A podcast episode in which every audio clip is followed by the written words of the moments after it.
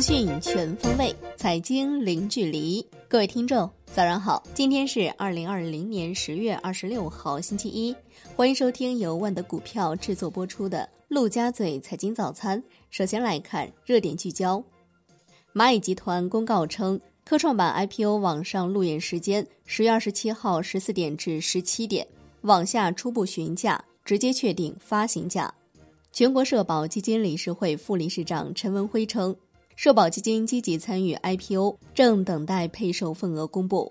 蚂蚁集团董事长井贤栋表示，欢迎全国社保基金继续成为蚂蚁集团主要股东。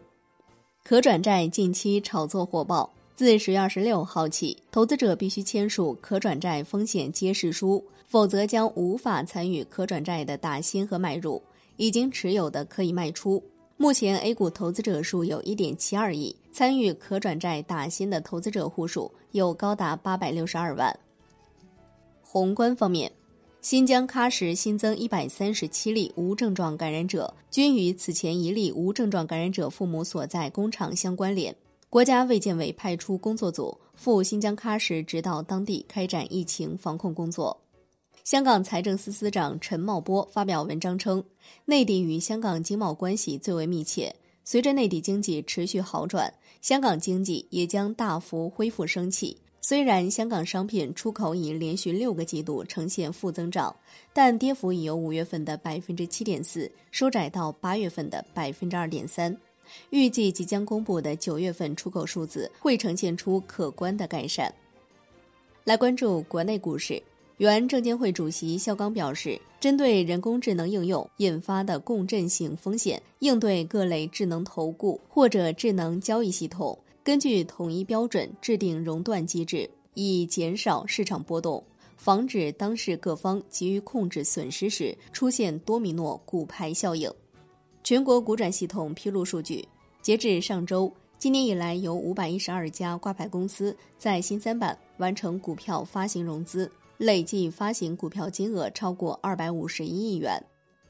金融方面，近日银保监会完成了《银行保险机构信息科技外包风险监管办法》征求意见稿起草工作。根据总体要求，将信息科技外包纳入全面风险管理体系，有效控制由于外包而引发的风险。央行副行长范一飞表示。要全面加快金融数字化转型步伐，同时加快健全适应数字经济发展的现代金融体系。数字化转型是提升金融服务质效、补齐传统业务短板的迫切需要，也是发展数字金融、推动新旧动能转换的重要内容。央行数字货币研究所副所长狄刚表示，数字金融技术里非常重要的就是区块链技术。目前我们对区块链的认识还处于发展的初级阶段，既不能神化，也不要泛化区块链技术，不能为区块链而区块链。不是所有项目都需要区块链，不是所有数据都需要上链，区块链照样存在可信问题。互金协会李东荣表示，所有的金融业务都该纳入监管，不管是叫移动金融、互联网金融、金融科技，还是数字金融。智能金融，它们的本质还是金融，所以这条原则必须贯穿始终。监管和创新之间的子弹不能飞太长时间。央行数字货币研究所所长穆长春表示，只要老百姓有使用纸钞的需求，人民银行就不会停止纸钞的供应。在可预见的将来，数字人民币和纸钞将长期并存。产业方面。中科院正在抓紧研制制定率先行动计划及全面深化改革纲要第二阶段的实施方案和发展目标，将以国家需求中重大科技问题为切入点，将卡脖子的问题和国外出口管制的清单转化为自己的科研任务清单。供应链消息人士表示，华为 Mate 四十 Pro 会超过六千元，最后价格在六千二百九十九。或者六千四百九十九元，而 Mate 四十 Pro 加价格预计在八千元左右，保时捷版本起步价是一万两千九百九十九元。由于麒麟九千数量稀缺，不排除华为进一步提高价格的可能。西班牙内阁特别会议批准了该国再度进入紧急状态，并将在全国范围内实行宵禁措施。政府计划在众议院申请将紧急状态时长延长至二零二一年四月。如最终成功，本次紧急状态将持续达到六个月的时间。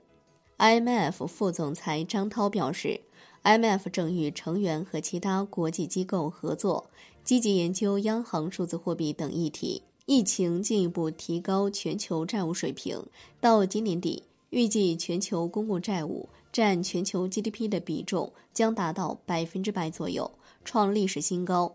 许多新兴经济体和低收入经济体可能会面临由于债务违约、资本外流和财政紧缩引发的第二波经济困境。来关注国际股市，欧洲国家已经开始实施冬令时。欧洲金融市场的交易时间将延后一个小时。三星集团会长李健熙去世。苹果公司正与米高梅谈判，希望购买新《零零七》电影《无暇赴死》的流媒体版权，希望将其独家带到 Apple TV 加上。另外，Netflix 也在和米高梅谈判。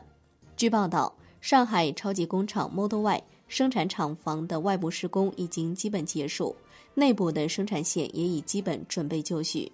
根据此前安排，新工厂所生产的 Model Y 计划在明年开始交付。最后来关注外汇方面，桥水基金创始人达利欧表示，现在是中国对人民币进行国际化并发展金融中心行动的良机，因为随着中国资本市场的开放，鉴于投资中国的强大基本面。实施上述举措会获得有利的资金流。好的，以上就是今天陆家嘴财经早餐的精华内容，感谢您的收听。更多专业资讯，欢迎打开万德股票 APP，也欢迎您的关注转发。我是夏天，下期再见喽。